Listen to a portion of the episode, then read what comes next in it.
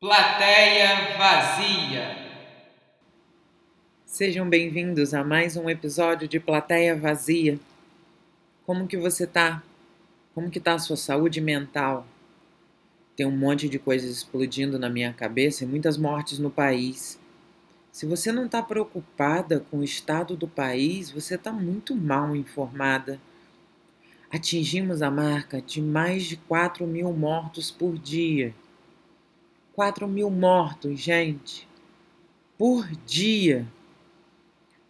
Mais amigos falecendo, mais parentes perdendo a vida e uma ignorância política e social cobrindo calorosamente um número ainda mais absurdo da população.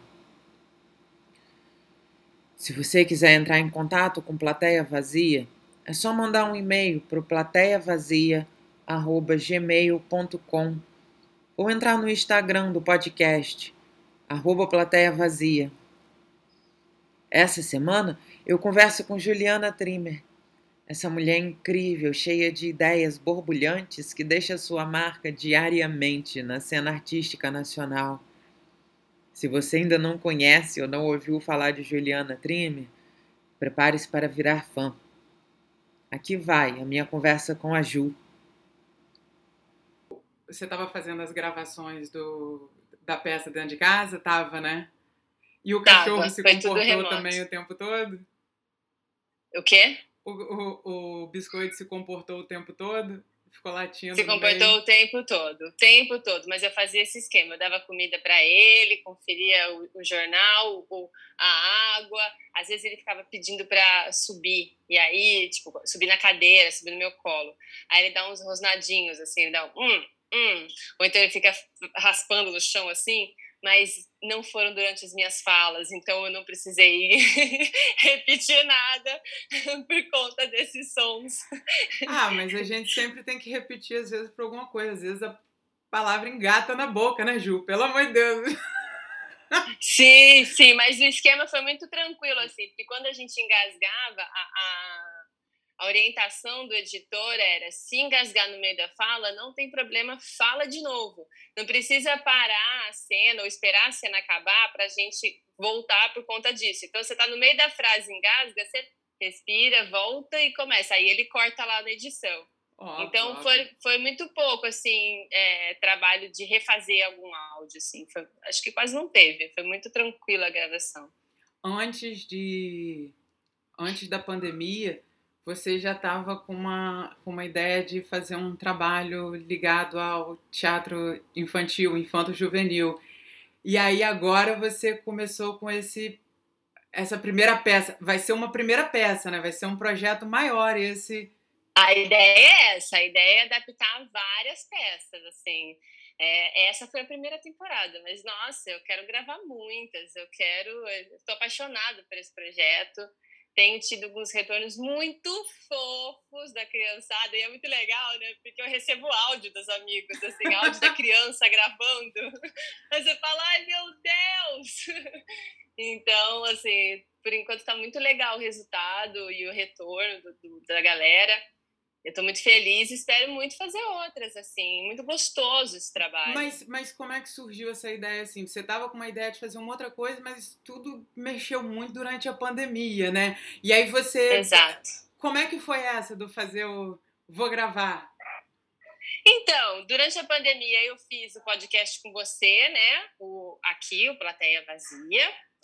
E também fiz uma assistência de produção para Silvia Monte num outro podcast chamado O Direito de Pensar. Ah. E aí eu estava com essas duas experiências, né, fresquinhas na cabeça quando veio o edital da Audi Blanc, da CSEC, da Secretaria de Estado, esse edital, o chamamento, chamamento cultural, né?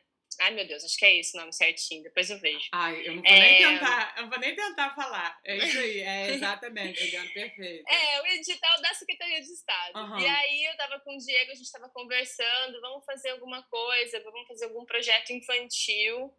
E aí, ah, em vídeo, será que a gente consegue fugir do vídeo? Eu falei, cara, eu tô aprendendo agora a fazer produção de podcast, vamos nessa, vamos fazer um podcast então. Ah, então vamos fazer então contação de história ou então fazer algum conto. Aí a gente começou a dar uma pesquisada, aí a gente não estava muito satisfeito com os contos é, ou com alguma contação de história. Aí a gente fez uma pesquisa rápida nas plataformas de podcast, principalmente no Spotify, que tem um canalzinho Kids, né? E tinha bastante contação de história lá. Aí a gente falou, pô, tem muita contação de história lá e tal. E se a gente fizer uma peça? E se a gente até, pô, aí a gente pirou, a gente ficou já feliz aí. Caraca, é isso, vamos fazer pé, vamos fazer teatro. Era exatamente isso, teatro, caraca, vamos fazer teatro. E isso, teatro infantil. E aí foi assim que nasceu. Aí na hora eu, imaginei, eu lembrei do, do Joaquim as Estrelas, porque eu sou muito apaixonada por essa peça. Nossa, eu participei você dessa fala montagem. dessa peça há pô, anos, há década, né? Tipo. É! E eu nunca assisti, então ao mesmo foi muito maneiro poder. Eu não tinha, tipo assim, ah, porque também eu vi a peça, então na hora que eu ouvi eu já tinha todas as referências, foi muito divertido e tal. Não, eu ouvi, tipo, conhecendo o trabalho pela primeira vez, né? E achei muito divertido. E também passando por amigos e amigos dando retorno, é muito maneiro, tipo, saber o que que. O, tem essa facilidade, né? Tipo assim, você passa o link, e escuta aí, pô, maneiro, você, ah, essa criança no começo é muito fofa. ah, que legal, que legal. Ah, que bom saber, que bom, que bom. Eu fiquei muito receosa no início, assim. Eu fiquei, caramba, são muitos personagens, não sei se isso vai dar leitura. Como é que a gente faz para diferenciar todos esses espaços? É, será que as pessoas vão entender que é personagem X, personagem Y, vão se perder? Então foi super, foi muito bem cuidado também por conta disso, assim, a gente tinha muitas dúvidas, como que a gente faz isso, sabe? As muito legal. estrelas o tempo todo, na hora que repete aquela música. Eu mandei mensagem para Simone falando assim: se, se prepara, tô perdendo a linha. Tô rindo horrores, porque Simone também é riso solto, né? Eu falei, cara. Você gostou das estrelas? Aí na hora que eu comecei pirando nas estrelas, daqui a pouco volta para as crianças e as crianças já estão num outro nível, do tipo assim, sua personagem tá completamente desenvolvida, aí tá todo mundo um suando. Eu falei assim, gente, divertidíssimo, tipo. Eu que consumo podcast achei muito divertido. Um amigo meu de cara falou a mesma coisa que eu pensei lembra aquelas fitas que a gente escutava quando era criança, né? Que é isso, é uma história, uhum. né? Gravada, tipo, isso é rádio antiga, né? Exatamente, exatamente. Foi muito divertido gravar. Ai, que bom ouvir isso. Pô, aí você feliz. chegou em. Porque você adora peça, você chegou em Joaquim as Estrelas, mas é, eu não, como, né, eu não, não vi antes. Então, tipo assim, eu suponho que o elenco diferente, teve a direção musical é do Diego, mas nem música nova. Como é que como é que foi montar Não, tudo, aí? Porque, foi tudo diferente, porque partindo assim, de uma que primeira. já existe, né? Mas é tipo assim, é a montagem a versão do diretor tal agora. Não tem. Exatamente. A Uhum. única coisa é sou eu, né, que fiz aquela, aquela montagem, então eu continuei nessa. E o texto mesmo, eu liguei para Renata, falei com ela dessa ideia, ela adorou, ela falou: "Ai, que bacana, eu adoro Joaquim, vamos embora". E o Diego já estava na direção mesmo. Quando a gente pensou, a gente já se dividiu. Eu produzo, você dirige. E aí ele montou o elenco, que foi um elenco que eu, assim, amei, amei, adorei. Eu não conheci o Gabriel Hipólito, que faz o Joaquim. Foi um prazerzaço conhecer ele. Já conhecia um pouco a Renata, o Serjão, enfim, o resto do elenco. Não conhecia também a Carol Futuro, só do, do, do Detetives, do Prédio Azul, né?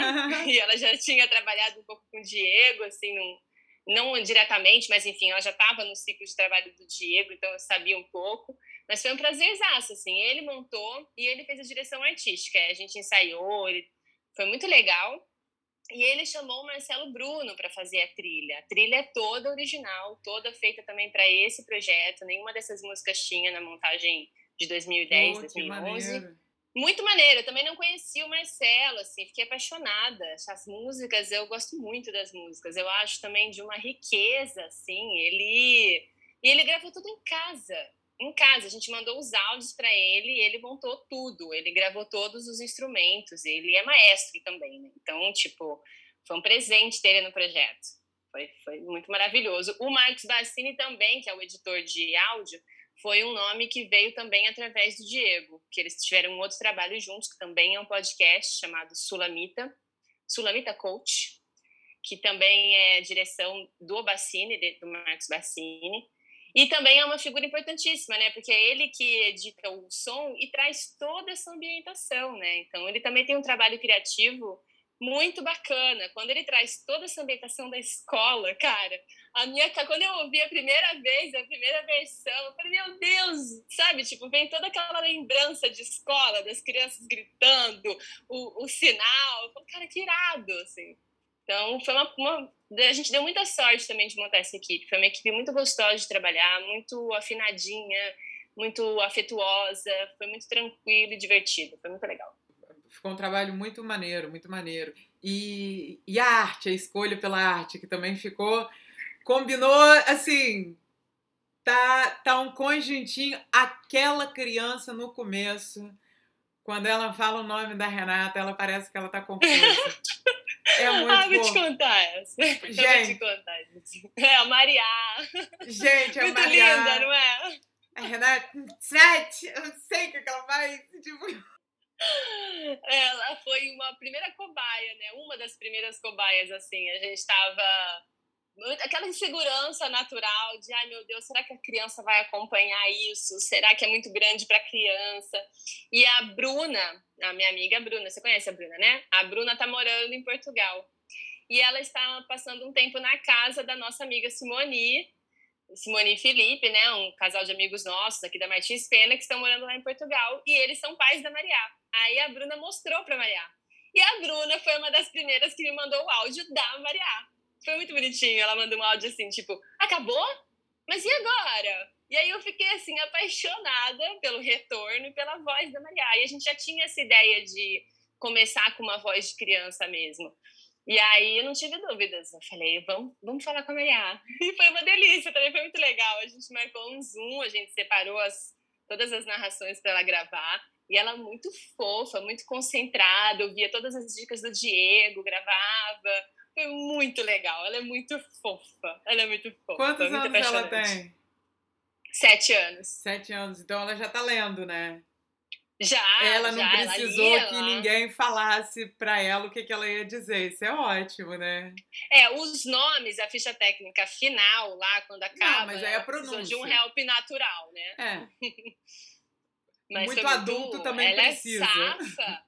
Ela é safa, ela é esperta, ela dava as entonações. De, o que será que aconteceu? Sabe? Tipo, ela é muito esperta. Foi muito legal. Que legal, que legal. Sabe? Mais uma, e mais um prazer, assim, né? De ter mais uma experiência. Eu nunca tinha trabalhado com criança também. E foi super, sabe? Foi mais fácil do que eu imaginava. Foi uma delícia. Porque criança é uma coisa fofa, né? A gente já vê a criança, a gente já morre de amor. E foi super tranquilo. Foi uma delícia. Gente, Esse projeto é um presente. Que divertido, é verdade. Você, você nunca trabalhou com criança antes, né? Isso é muito legal, muito legal.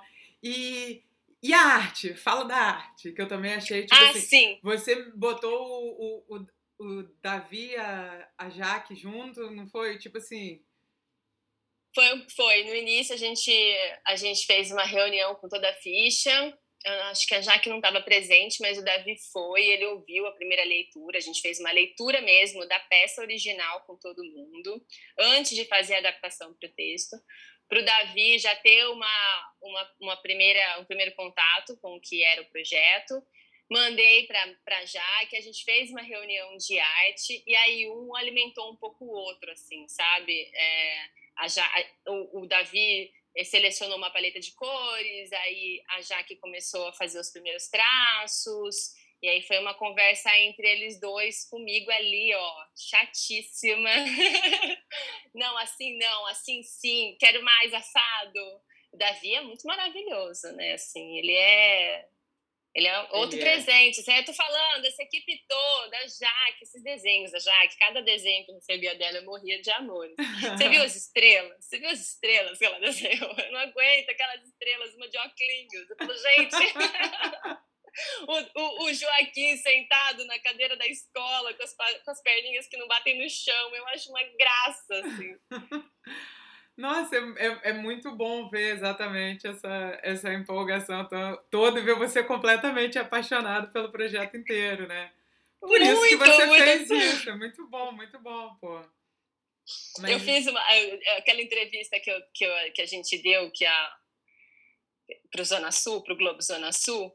Quando a jornalista me ligou, eu tava assim com a jornalista. Eu desliguei o telefone e falei: Diego, eu tô me sentindo uma mãe babona. Eu tô muito apaixonada pelo projeto. E cada coisa que ela me perguntava, eu respondia assim, morrendo de amor, super orgulhosa, sabe? Assim, eu fiquei muito feliz mesmo, real, com o, o resultado final. Me surpreendeu Ué, mas é, mesmo. Mas é para ficar, foi, foi um excelente resultado final. Final dessa parte, né? Porque é, dessa Vai primeira temporada. Tomara. Né, não, de, deixa acontecer, não adianta ficar também, né, especulando muito para frente da próxima, mas vamos, vamos esperar, eu achei super bacana. Mas isso, tipo assim, isso é agora 2021. 2021, exato. Vamos, vamos ver como é que nós chegamos até aqui. Vamos. Vamos voltar vamos. um pouquinho. Volta um pouquinho comigo. Ju, você, 2021 agora são o quê? Já 15 anos que você tá no Rio, né? É, cheguei aqui em 2006, cara. 15 anos que eu tô aqui no Rio, tudo isso? É, 2006. Caraca. E aí, Caraca, foi... Luciana! 15 anos que a gente se conhece, mano! Sim, não é? Pô, genial. Aí você veio do veio do, do interior de São Paulo para o Rio fazer faculdade. E aí você foi fazer Unirio. O que, que te levou a fazer Martins Pena? Você falou de gente que você conheceu desde a Martins Pena. Eu não lembro, tipo assim, eu lembro que um belo dia simplesmente Juliana tá nas Martins Pena. Show! Juliana faz Martins Pena, Unirio, faço Estácio, Unirio, outro faz o FRJ, Unirio. A gente faz outras coisas, acontece, vamos lá, ok, mas como é que foi essa é, então, é porque eu vim de São Carlos muito inexperiente, né? Assim, a sensação que eu tenho é que eu cheguei na Unirio com aquela galera foda que eu admirava, que já tinha 10 anos de tablado, já era formada na Unirio, já Juliana, era maravilhosa. Juliana, fazer... você chegou quantos anos? 20, ai meu Deus, 2006, 20 anos, né? Eu ia fazer 20, 19. Você queria que você queria que tivesse acontecido o que antes? Você queria ter vivido três vidas antes? Não, tipo assim, você chegou, não. óbvio, muito verde, você veio de você tava entrando. Normal, ué. É, normal, mas é que a sensação que eu tinha é que eu, eu tinha tido pouco contato com, com tipo, fazer teatro, sabe? Mas... E a galera da nossa turma, pô, era uma galera que era super experiente. Então eu cheguei com um pouco dessa sensação de ter que correr muito atrás, sabe? E eu amei fazer a Unirio, amei a nossa turma. Só que a gente chegou na etapa, no, na, não é etapa que fala na Unirio, né? No período, é, no período acho que cinco, e já estava acabando as práticas, assim. Já, eu só tinha matéria teórica para fazer, então eu teria supostamente que ir para o mercado de trabalho. E aí eu falei, cara, eu não tô pronto para o mercado de trabalho. e aí eu me inscrevi na Martins Pena, porque as pessoas falavam muito bem, tanto da Martins quanto da Cal, né? Obviamente. Mas como a Martins é gratuita, eu fiz a minha inscrição na Martins e foi, cara, uma das melhores coisas que eu fiz também, assim. Eu, nossa, Martins Pena me Você fez a inscrição, você passou para uma prova, né? Simplesmente. Sim. Teve, tem uma você tem que fazer uma, uma prova para entrar, não é simplesmente vou, opa, agora eu só tô fazendo, tô cursando a Martins Pena, entrei aqui e deu o nome. Não. Você passou por não. uma prova. Fiz, passei por uma banca, igual da Unirio, fiz uma prova de, de matéria mesmo, é, e fiz a, a, as provas práticas. A gente tinha que fazer uma prova de canto e prova de cena, né? Eu levei duas cenas e eu fui super então você quase não fez as duas ao mesmo tempo, ficou um bom tempo que você estava fazendo as duas, que aí você demorou um pouco mais para sair da Unirio, né? Ou não? É, não, eu acabei me formando praticamente no mesmo tempo. É, eu me formei em 2011, né? Acho que eu levei um tempinho a mais. Eu tranquei uma época a, a Unirio, porque eu também tive que voltar para São Carlos, que foi uma época que eu fiquei, que eu descobri que eu tinha doença de estio, aí eu fiquei no hospital. E aí eu tranquei um a? Unirio, mas eu consegui retomar Martins Pena, não precisei trancar o semestre todo. É, mas eu fiz as duas ao mesmo tempo no finalzinho da Unirio mesmo, assim, acho que os dois últimos anos. Agora eu não tô lembrando que ano que eu entrei na Martins Pena, mas acho que foi isso. Foi dois anos é, que eu cursei os dois cursos ao mesmo tempo. Uhum. Mas já era reta final da, da Unirio, tinha mais matéria teórica mesmo, então foi tranquilo. E eu não precisava trabalhar, graças a Deus, uma pessoa privilegiada. Então eu tive essa, essa, essa oportunidade de só estudar na Unirio e na Martins ao mesmo tempo. Então dava para fazer. A Martins era à noite, então a Unirio era à tarde, foi tranquilo e foi uma delícia, assim, foi uma das melhores épocas. Ah, que bom, que bom. E você terminou a, a Martins já, já produzindo, já fazendo alguma coisa ou ficou. Porque você terminou o Unirio, depois você terminou a Martins Pena. A Martins. E aí depois eu, eu, lembro daquela peça que foi, foi formatura da Martins, da, da Fragata. É, o Capitão Fracassa. eu amo essa peça também. O Capitão Fracassa. Gente. Vocês não chegaram a fazer temporada com aquela peça, foi só apresentação na Martins Pena, né? É, a gente fez uma circulação também pelo SESC, a gente fez alguns festivais universitários.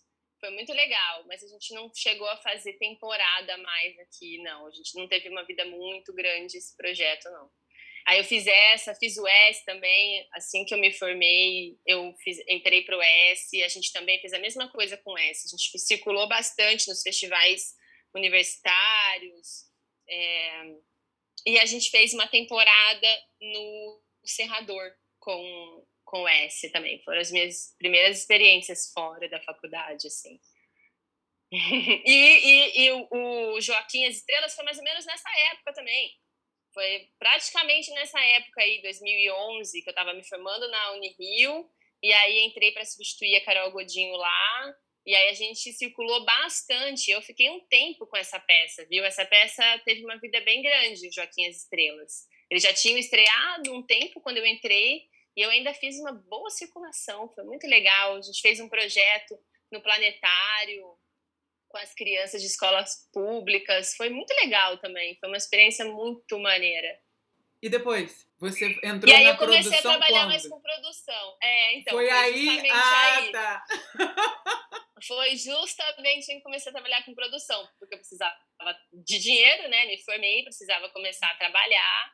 E como atriz não estava rolando dinheiro suficiente, e aí o B, o Bernardo, teve a ideia de abrir a agência Botão Cultural. A gente começou com essa produtora, aí a gente produziu alguns projetos de amigos. E isso também me abriu portas para trabalhar com outras produções fora da Botão. E você trabalhou com as produções muito maneiras. Qual foi aquela muito. primeira a primeira produtora que você trabalhou?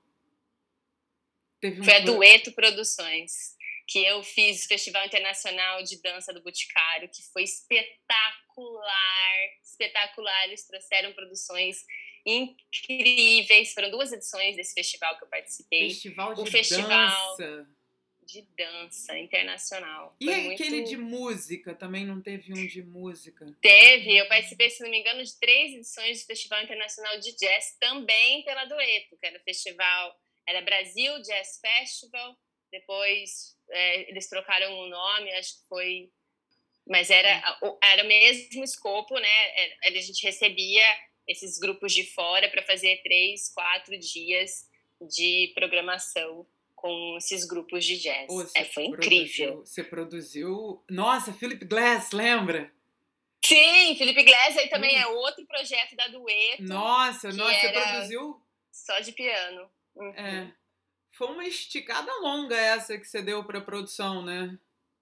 Foi onde eu aprendi, cara, aprendi a, maior parte das coisas, assim, de, de 7, 8, de produção executiva, efetivamente, porque eu era assistente da Clarice Filigre, que é uma das produtoras executivas da Dueto, e, cara, ela é muito top, ela, ela ficava com essa parte toda de produção executiva desses projetos, então eu tinha, nossa, eu aprendi muita coisa com ela. Aprendi toda essa parte de, ai, é que eu vou falar produção executiva de novo, mas é a organizar um festival, desde comprar passagem, a ver hospedagem, a, a, a receber os grupos aqui, a gerenciar toda essa logística de aeroporto, hotel, hotel, passagem de som, volta, o catering, uma parte da divulgação a gente ajudava. É, tipo, foi muito. Foi a realidade ali, assim. e ela confiava muito em mim, cara. Ela era muito você é uma pessoa muito, muito generosa nesse sentido. Cara, mas ela não me conhecia e ela, tipo, foi me dando as informações, me passando as coisas. A hora que eu vi, eu tava com ela, assim, de frente das coisas. E eu falava, caraca, que irado! E foi muito maneiro. Pô. Foi onde eu aprendi mesmo o batidão, assim, com a Botão Cultural. Nesse ah. período, você não estava. Você não estava atuando. Não, é. Você fez uma é porque... pausa grande, não foi?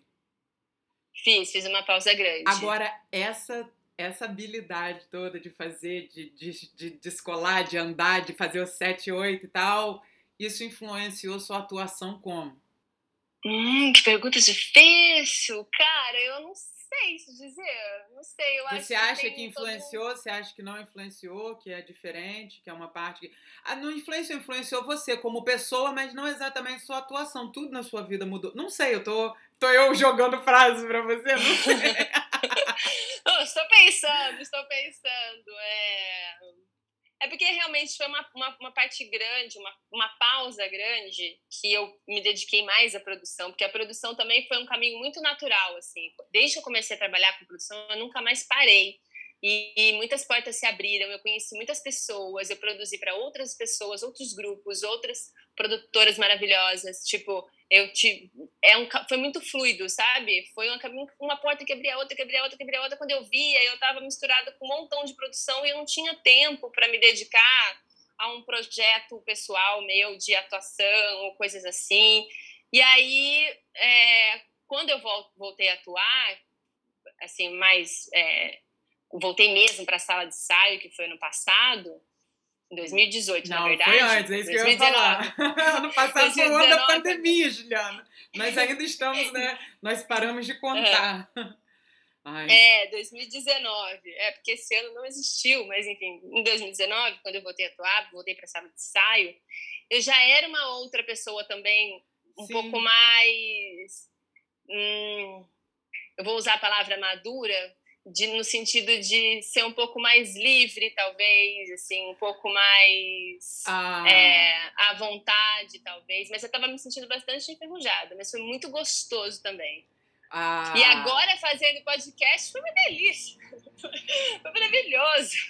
Eu ia falar, tipo, a, a Bia Bertu falou que quando ela começou a fazer assistência, direção e dar aula, mudou muito a atuação dela. Ela, tipo assim, ai, faz, faz por que, que a pessoa tá. É. Então, por isso que eu fiquei, tipo assim, às vezes você na produção, sabe? A, a... Foi muito engraçado ver a Bia falando isso, entendeu? Ela, tipo assim, Luciana, para que justificar, entendeu? Faz, olha que tempo perdido que não vai adiantar de nada.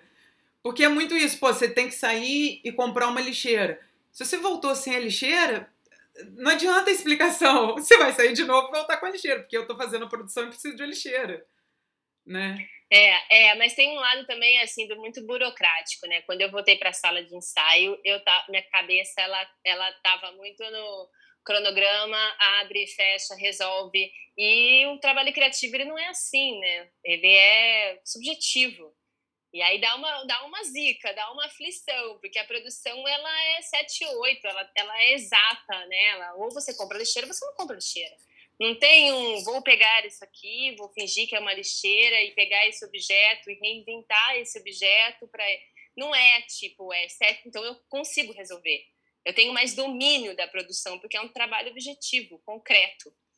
Uhum. A sala de ensaio, não. A sala de ensaio, primeiro que é você, né? É você. Não é o cronograma, não é a planilha, não é a lei que você tem que estudar, o edital que tem um prazo. É você. E aí é isso. Deu uma ziquinha, confesso. Você, quando voltou para a sala de ensaio, também foi com um projeto infantil, né?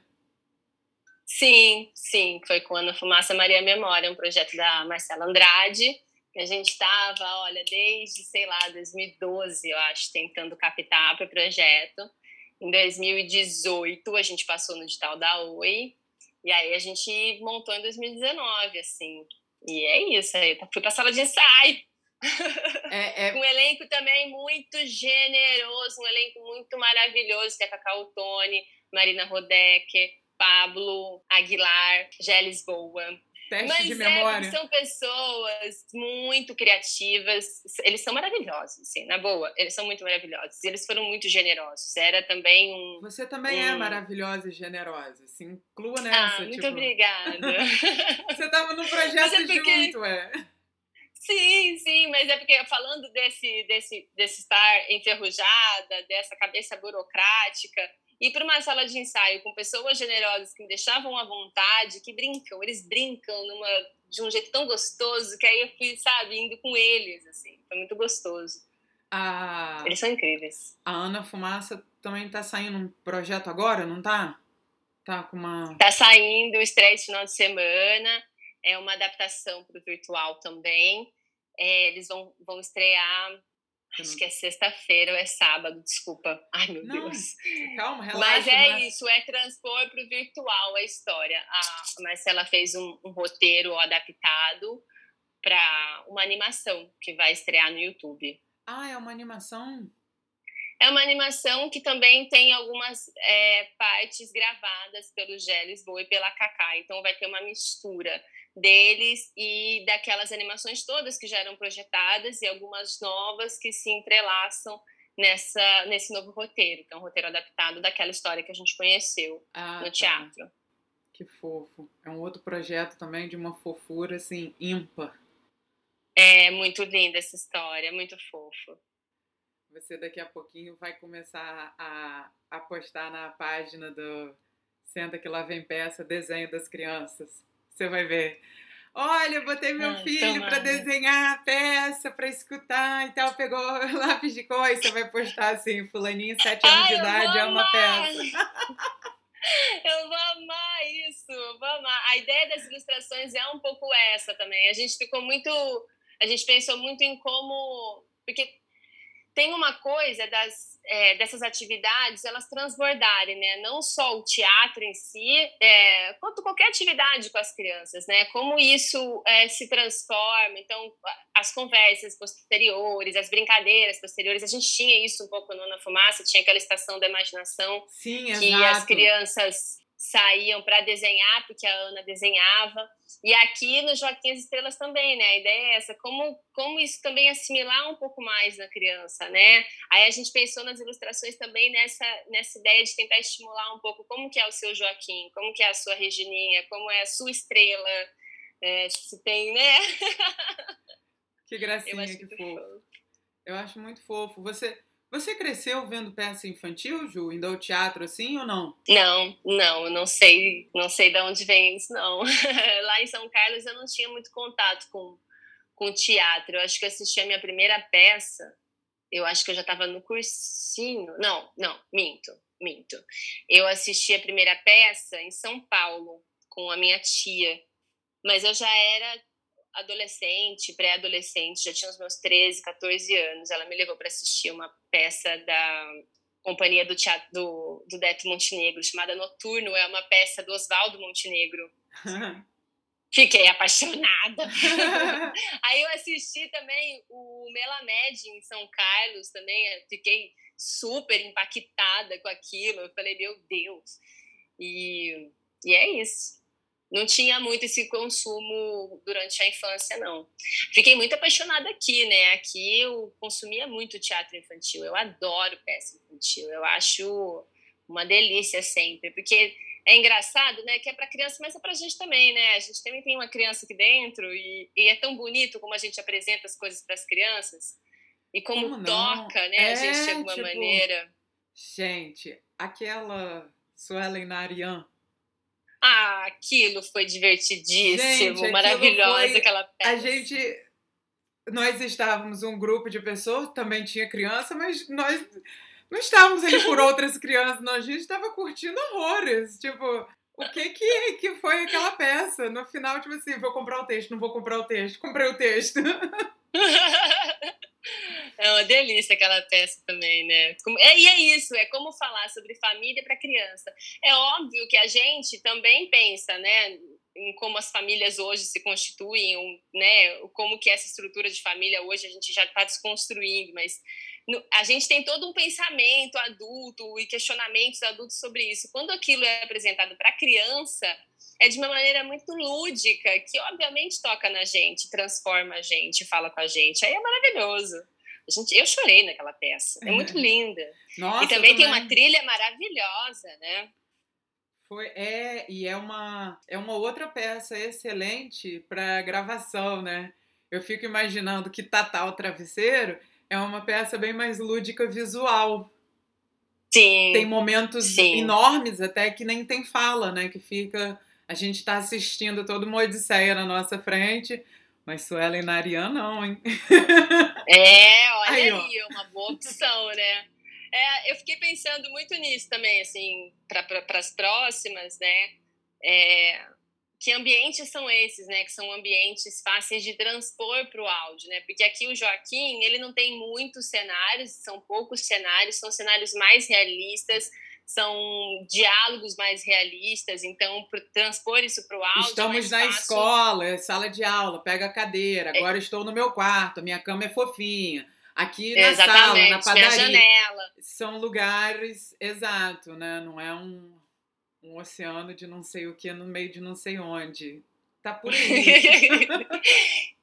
Vamos ver como é que vai ser daqui pra frente, né? Agora, quando a gente começa fazendo programas assim, né? É, é engraçado como que a gente sente falta do rádio. Coisa mais antiga. Porque é isso, é você fazer alguma coisa fazendo outra coisa também. É você desenhar, você caminhar. Nossa, eu escuto muito caminhando. Nossa, eu ouço muito lavando louça. lavando louça, arrumando a casa, eu ponho o fone de ouvido, prendo o celular na roupa e, e fico ouvindo. Assim, foi um hábito que eu adquiri na quarentena. Eu antes ouvia muito mais música do que podcast. Aí que na que quarentena eu comecei a ouvir podcast. Então, eu sigo alguns, alguns umas entrevistas, né, é, e, e bate-papos, como Mamilos. Eu fiquei apaixonada pelo Praia dos Ossos. Você ouviu Praia dos Ossos? Não, eu sei o que que é, mas não é tenso Nossa, esse, é. esse eu ouvi, assim, foi muito maravilhoso. E também é uma proposta diferente, né? Porque a maior parte dos podcasts, eles são de bate-papo, de discussões, de notícias, né? Eu também sigo da Folha, sempre coloco para ouvir, mas esse do Praia dos Ossos mexeu bastante comigo e achei super bem produzido também, um, um tema super importante da gente falar hoje. Tem um outro que já acabou a temporada, chama Cara Pessoa, que é também uma produção do Conectas Direitos Humanos, que também tem alguns temas sobre direitos humanos, uma temporada curta até, muito bacana, que eles apresentam é, alguns temas dos direitos humanos e fazem algumas entrevistas, trazem alguns especialistas. É quase também matérias, assim, quase um documentário. Um documentário não, matérias. É muito bom esse, eu posso te passar o link depois. Chama Cara Pessoa, é muito bom.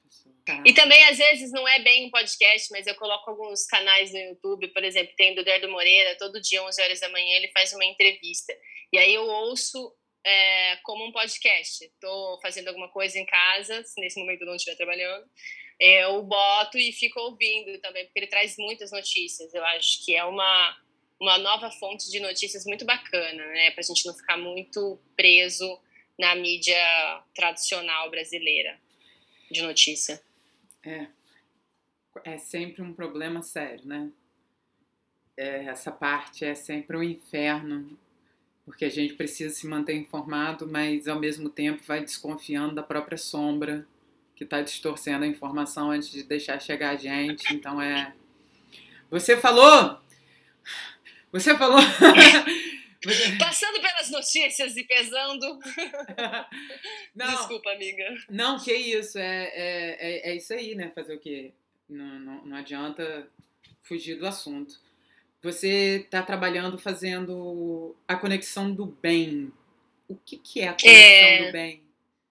Ai, gente, eu sou apaixonada pela Conexão do Bem. É um grupo de atores, músicos, que inicialmente, né, eles trouxeram uma ideia de fazer intervenções hospitalares com música, assim, é uma figura alternativa do palhaço, né? A gente conhece muito palhaço que faz visita em hospitais. eles trouxeram uma linguagem um pouco diferente, que é um cortejo musical dentro dos hospitais. Então, são cinco atores, eles se colocam, eles vão para uma sala, normalmente, do voluntário, do setor de organização, se trocam e saem dessa sala já em formato de bandinha e vão percorrendo os corredores de todas as alas dos hospitais, assim, as enfermarias, refeitórios, às vezes as áreas de administrativo também. É muito bonito, assim. Eu comecei a trabalhar com eles em 2018. E aí a gente fazia esses cortejos presenciais, né? E era. Cara, não tenho palavras para dizer, descrever o quão transformador é essa ação dentro do ambiente hospitalar e dentro de mim mesma, assim, me transformava todos os dias, assim. E eu lembro que eu estava trabalhando pra caramba em 2018, super estressada. No dia da conexão era o dia que eu sabia que eu seria, sabe, é, é, transbordada e, e, e é, de amor, assim, sabe, e receber uma enxurrada de afeto, porque o meu trabalho na, presencial é eu sou responsável entro no, no, hospital com a produção. Então, enquanto eles se trocam, eu confiro com as equipes de enfermagem ou com essa pessoa responsável do hospital em quais é, quartos a gente pode passar, em quais andares a gente pode passar, tal. Fecho mais ou menos um roteirinho. E aí eu vou na frente deles, né? Então, quando a gente chega num andar, por exemplo, que é todo de quartos individuais ou até de enfermarias, eu entro nos quartos antes e pergunto se a pessoa quer receber a música ou não. E aí eu entro naquele ambiente antes deles, né? E aí é um Uau! ambiente Uau! pesado. Aham. Uhum. Eu não tinha noção né? que você Numa... fazia isso. Que louco! É, e aí eu vejo esse ambiente, a maior parte das vezes a gente recebe um sim, é muito raro a gente receber não, porque ele já, o paciente ele já ouve aquele som, né? Aquele som já tá chegando um pouquinho antes de mim. Aí eu entro e pergunto, eu sou da Conexão do Bem, a gente está aqui hoje trazendo música para os hospitais, você quer receber a música aqui? A pessoa fala que sim. Aí o grupo entra. Quando o grupo sai, é muito impressionante a transformação dentro do quarto do paciente, do acompanhante. A equipe de enfermagem, assim, eles ficavam loucos quando me viam. Quando eu aparecia lá com a conexão do com a, com a blusa, a conexão do bem, gerais, vocês estão aqui hoje, assim. Então a equipe para para cantar, para dançar, a gente trans, eles transformam real o ambiente hospitalar, assim, que é um ambiente super pesado e eles conseguem transformar para um é claro que, assim, né, não, resolve todos os problemas, mas dá esse respiro que a arte proporciona, né? E tem uma coisa muito louca que eu descobri com eles, é que o cérebro, entre a dor e a música, ele escolhe a música, pelo menos momentaneamente. Então, às vezes, aquele paciente Olha. que está ali há um tempão vivendo com aquilo, quando recebe eles, tem esse momento de alívio esse momento que a cabeça e o corpo eles vão para esse outro lugar, assim, que é o lugar do feto, da alegria, ou às vezes, e é muito bom também, que eles são muito sensíveis. Então, se a gente entra num quarto de um idoso, muito idoso, muito, muito, muito idoso, que já está ali para quase fazer a passagem, então ele está muito quietinho e a família já passou a noite inteira chorando, a gente avisa, né? Eu aviso o grupo, às vezes a enfermeira também me avisa, a gente avisa o grupo junto e aí eles já entram com outra energia. Eles não entram tocando o terror, fazendo uma festa. Eles entram quase sussurrando, cantando, Poxa, fazendo que bonito uma caminha. isso de respeitando também, né? Pô, essa, nossa, que é um trabalho muito incrível. Muito, e a gente respeita o não, né? Também foi uma coisa que eu aprendi óbvio, com eles. No hospital, o paciente ele não tem oportunidade de falar não. Ele fala, ele tem que aceitar tudo. Tem que ter hora para tomar remédio, hora para tomar banho, hora para comer, hora para passar visita e a gente dá a oportunidade do não também. Então é um trabalho muito especial que eu. E agora Nossa. online, como é que está sendo esse trabalho? Então, aí a gente teve que suspender as visitas, né? Uma das primeiras coisas a serem suspensas. É, e a gente fez uma adaptação para o formato de vídeo.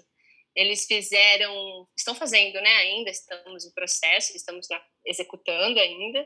Eles fazem videoclipes musicais curtos, de até três minutos, e a gente envia para os hospitais, assim, é, alguns conseguem passar nas televisões, televisões de grandes, é, de, de, onde passa mais gente, né, refeitório, ambulatório, recepção, é, a gente também manda para o grupo de WhatsApp, a gente fez grupos de WhatsApp, e alguns conseguem também passar com, esse, com, essa, com essas músicas em laptop.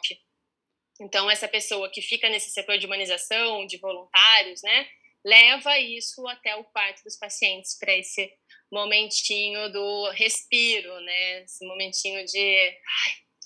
E é uma delícia também. Eles são muito maravilhosos, criativos, lindos. Está sendo muito.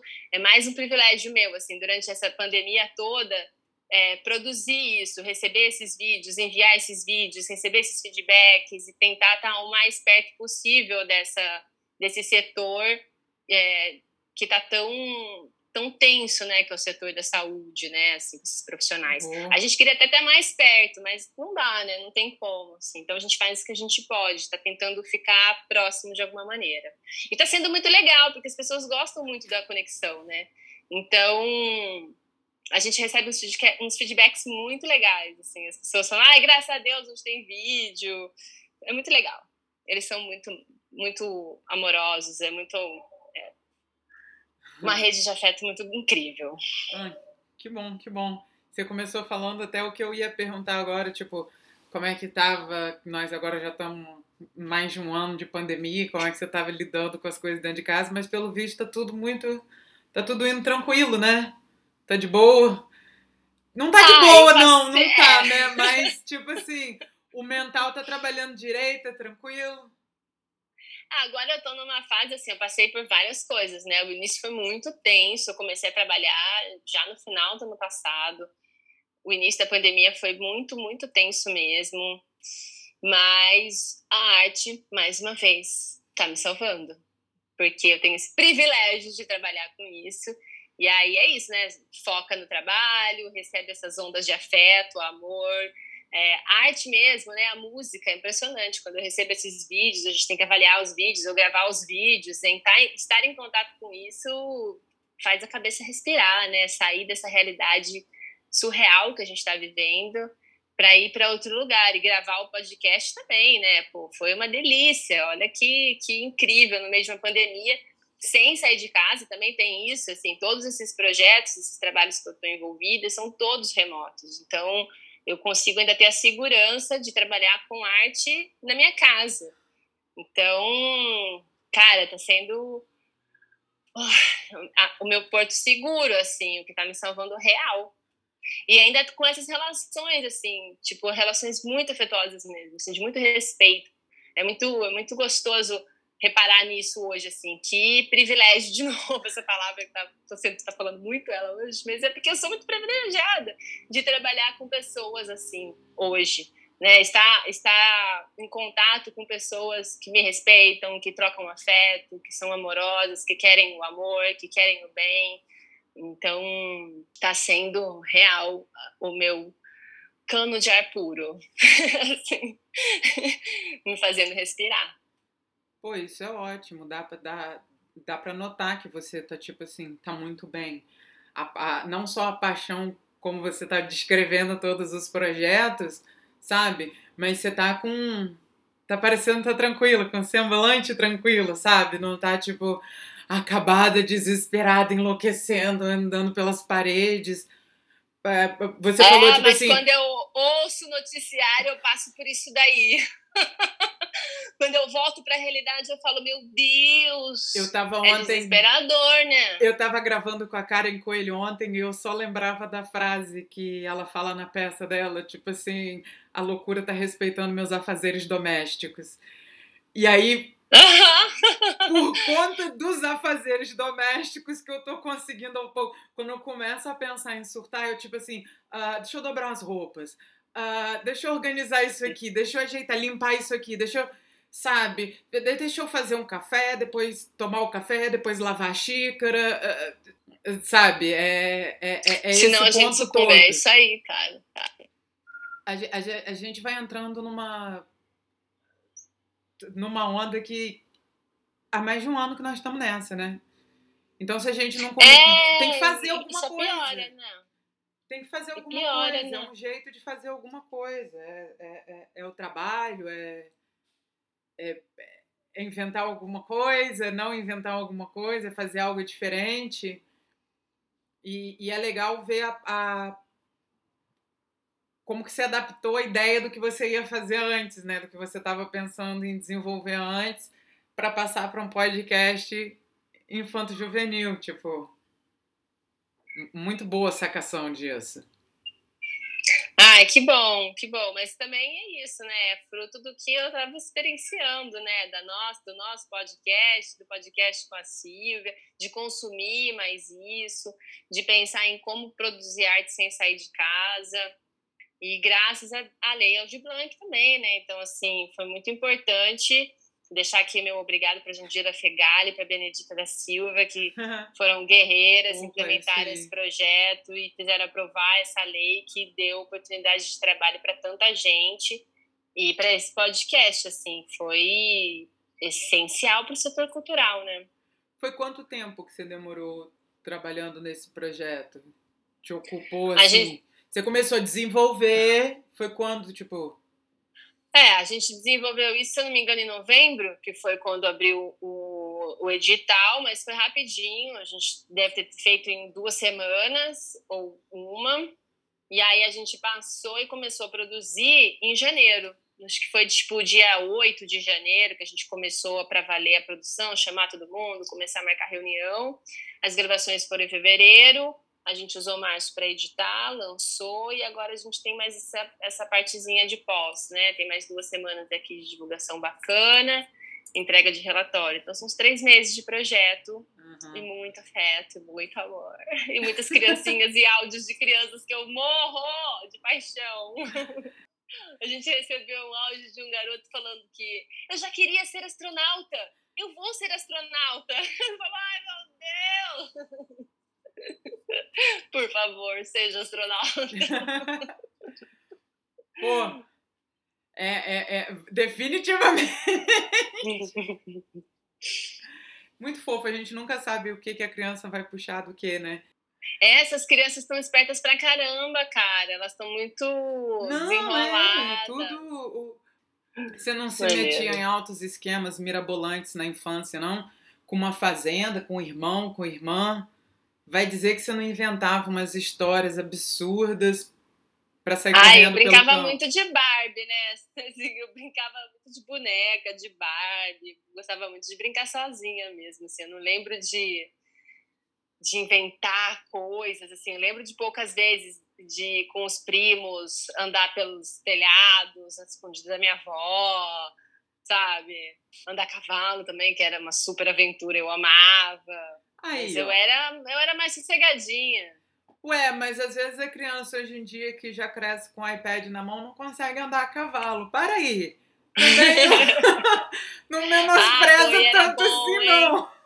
Não, não tô desprezando. Eu tô, tô, acabei de lembrar que era uma delícia mesmo, assim. Era muito gostoso, era muito divertido e era o ar livre. Você tem sentido muita falta do ar livre, Luciana. Você tem Nossa. noção qual é a habilidade de uma pessoa que tem para manter uma pipa lá em cima, tem que ter habilidade. Ah, eu tinha essa habilidade aí, hein? Eu não sabia fazer a pipa, mas se desse para eu soltar, eu mandava bem. Mas você também não sabe fazer um carro, mas dirige excelentemente bem. Então, eu acho que é tranquilo. Nem todo mundo precisa saber fazer uma pipa.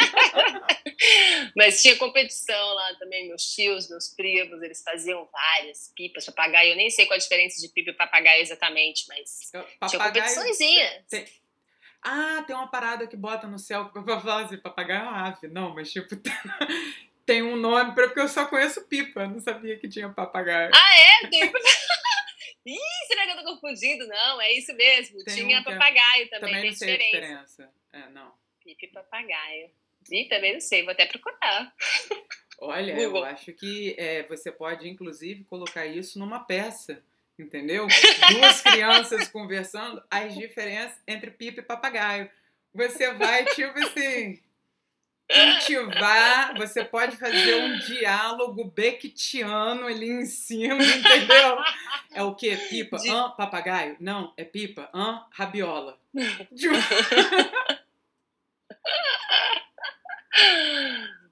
ai, boa. Ai, ai, excelente por aí em volta, como é que tá a galera com cobertura facial? Hum, é, eu não sei o que acontece, assim. Não tem muita gente de máscara aqui perto, não. É muito louco, né? Porque eu saio para andar com o cachorro, uhum. com o biscoito. E agora existe uma modalidade nova de esportes na rua. Uma modalidade nova, né? Enfim, agora as pessoas estão fazendo mais esporte ao ar livre. E estão surgindo grupos de corrida. E esses grupos de corrida, assim, cinco, seis pessoas juntas correndo, sem máscara. Então, você está passeando com o seu cachorro, passa um grupo de seis pessoas baforando na tua cara na Tijuca. Enfim, Caralho! é surreal. Não é? Não é surreal? Essas são as pessoas que me dão mais raiva. Mas tem um bar aqui na esquina da minha casa que sempre, sempre tem gente sentada, homens, da maior parte deles.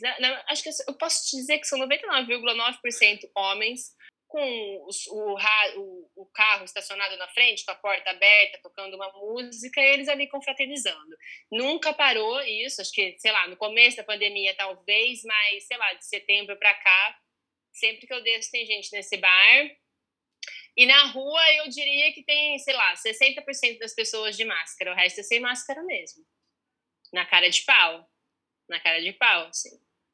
É muito louco, né? É muito louco. Esses dias eu saí também e já já estava no esquema de lockdown aqui, né? O Eduardo Paes já tinha falado que era só era só serviços essenciais, mas estava tudo aberto. Tudo aberto, a galera sem máscara, ficou vontade de sair falando alto, assim, é porque tem leito na Tijuca, né? O Covid não pega na Tijuca, porque eu não sei, assim, é, é um pouco estressante sair de casa. Caralho. Eu não consigo entender mesmo, assim, real. É. Os meus vizinhos aqui, cara, eles fazem muita festa. Muita, assim, vou chamar de festa, vou chamar de reuniãozinha, assim. Sempre tem uma musiquinha rolando com algumas pessoas falando. No carnaval foi festa real, até tarde da noite, churrascos. Deu uma diminuída dessas festas maiores, mas todo fim de semana tem reuniãozinha, assim. É, não sei o que acontece aqui. Não sei mesmo. É, porque na verdade os que estão. Os que estão se reservando e fazendo as coisas certas, você não vê. É. é sabe? Tipo, no, te chama a atenção cinco, seis pessoas andando junto e correndo, mas não vai te chamar a atenção uma pessoa que está do teu lado de máscara também, passeando com outro cachorro, ou levando a criança para caminhar, ou alguma coisa assim. É, é muito escroto isso. É, tá, tá foda, né? É, é por isso que nós estamos no estado que estamos no país. Não é porque uma, duas pessoas estão fazendo isso, não. Porque em massa isso está sendo feito, né? Aí vai, bota é. o lockdown agora, extensão de feriado e tal. A Páscoa. Hum. A galera vai viajar, né? Assim, eu, eu, eu não sei. Eu realmente não sei. Porque tem, tem toda um, um, uma tentativa minha de não julgar, de tentar entender que cada um tem a sua questão também, né? Às vezes a pessoa mora com, sei lá, com o pai e com a mãe, não consegue ficar muito tempo. Às vezes a pessoa trabalha a semana inteira porque é obrigada a trabalhar e aí ela também precisa de um tempo para para é. se relaxar e já pega trem lotado, que ela não vai poder pro bar lotado, sabe? Então cada um tem uma questão. Mas é muito difícil, assim, é um diálogo interno muito difícil, porque cara, não dá para entender ainda por que, que essas pessoas estão fazendo não. isso, né? É muito triste, assim, é muito triste mesmo. Não, e aí a, o nosso medo aumenta, né? Porque a gente já tinha medo de pegar. Agora não pode pegar aerol, entendeu? Porque agora não tem leito, já tá faltando remédio para intubação, daqui a pouco tá faltando oxigênio. Então, assim, a gente não pode pegar, sacou? Já tá faltando então, por favor, fique em, em casa, lugares. ok? Já tem hospital. Já tem lugar tem, já tem, já mandaram de um estado para o outro, já foi balão de oxigênio, porque estava faltando. Foi o que foi no Amapá, ah, não foi? É. Que... Ah, isso, é o que faltou esse ano, né? Mas é. não agora exatamente. É, é. pois é, eles estão tentando criar uma alternativa aí de umas estações de oxigênio fora dos hospitais para tentar reverter a situação. Eu não sei, assim, eu só sei que é isso, gente. Não dá para sair de casa, não dá para pegar nem para passar para ninguém, né? Pelo amor de Deus. Não, é. Mas é isso, né? Me resta fazer a minha parte. Eu tô aqui, quarentenada, há um século e meio. Isso e é ótimo, né? Quarentenada. Que, que palavra ótima. Estou quarentenada. Ah, esquece a origem da palavra, né, filha? Ela até agora ela Não, é, tem eu já absorvi que quarentena é algo tipo assim, é um estado de espírito. Porque eu entrei nessa há um ano atrás achando que quarentena ia ser os 40 dias. É verdade, eu também. Eu estou no estado de espírito, tipo assim, se passar. Já passaram-se mais de 40 semanas, entendeu? Então eu já passei. Será que vão chegar a 40 meses? Eu não sei onde isso vai parar, mas tipo. Luciana, não, 40 meses não vai rolar, amiga. Olha só, vamos, vamos assim, alguma coisa tem que acontecer. Pelo amor de Deus, socorro. Eu acho que vai demorar, mas, cara, não vai ter muito jeito, assim. O Brasil, assim, eu, eu tô esperançosa de que até o ano que vem a gente consiga reverter essa situação. Mas a gente ainda vai passar um 2021 muito tenso. Sim. Mas sim. eu acho que vai ter uma pressão também internacional pra gente mudar essa realidade. Porque senão a gente vai ficar muito isolado, cara. O mundo vai fazer uma pressão pra gente também controlar o Ano que vem é ano de eleição, não é? É. Graças a Deus. Vamos ver Graças o que, a que vai Deus. acontecer ano que vem. Porque acontecer. é tenso, é tenso pensar em qualquer coisa. Mas na arte. é- Não, ainda bem, Luciana. Tá, vai acabar. Esse ciclo vai acabar, você vai ver. Vai acabar. Mas volta, vai. Na arte. Não, eu gosto, arte. eu gosto da ideia, inclusive, de que esses métodos que. essas coisas que, que, que estão sendo produzidas com uma mídia nova ou usando de uma maneira diferente vão ser consumidas durante muito mais tempo, né?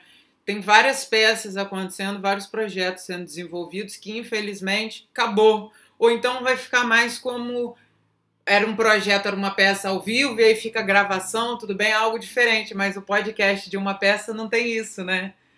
Sei lá, daqui a cinco anos ainda vai estar ali. Você pode guardar para o E com futuro. outras temporadas, se Deus quiser. Não, isso vai ser ótimo, você vai ver. Isso, isso é muito legal de ver, né? Assim, como o setor cultural se reinventa, né, cara? Tá muito legal de acompanhar esses projetos que estão surgindo aí. A galera tá se reinventando legal mesmo. Essa migração do teatro para o audiovisual, esse formato híbrido, né? Teatro com audiovisual. Cara, estão nascendo umas Óbvio. coisas muito importantes e, e, e- e muito potentes, assim. O setor é muito criativo real, assim. Tá sendo muito massa esse lado, olhar por esse lado, assim, também. Como a gente é Mas rico nesse país, hein? tem que acontecer uma reinvenção de tempo em tempo. Muitas vezes é um movimento até interior da própria arte, às vezes é uma coisa por fora. Nós estamos em época de pandemia, em época de guerra. Como que a arte se reinventou? Como que a- as notícias se reinventam e se espalham diferente? Em toda situação mundial que acontece, são e, e nós estamos vivendo isso mundialmente juntos, né? Nós em 2021 estamos numa era Sim. que tá tudo muito próximo. É, é, é, é genial poder, tipo, conversar com quem tá na Tijuca, com quem tá em Paris, com quem tá na Califórnia, entendeu?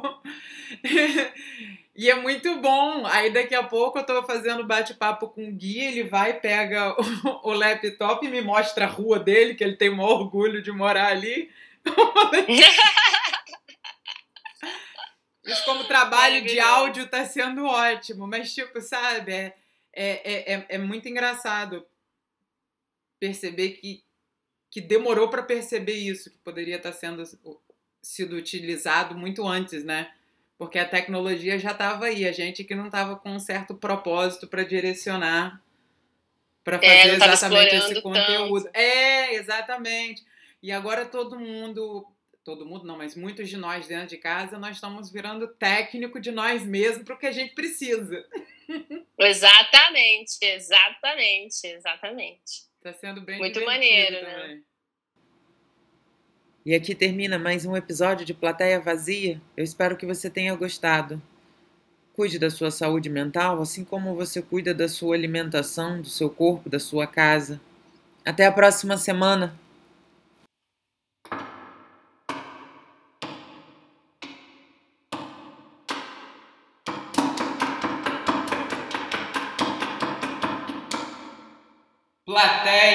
Vazia.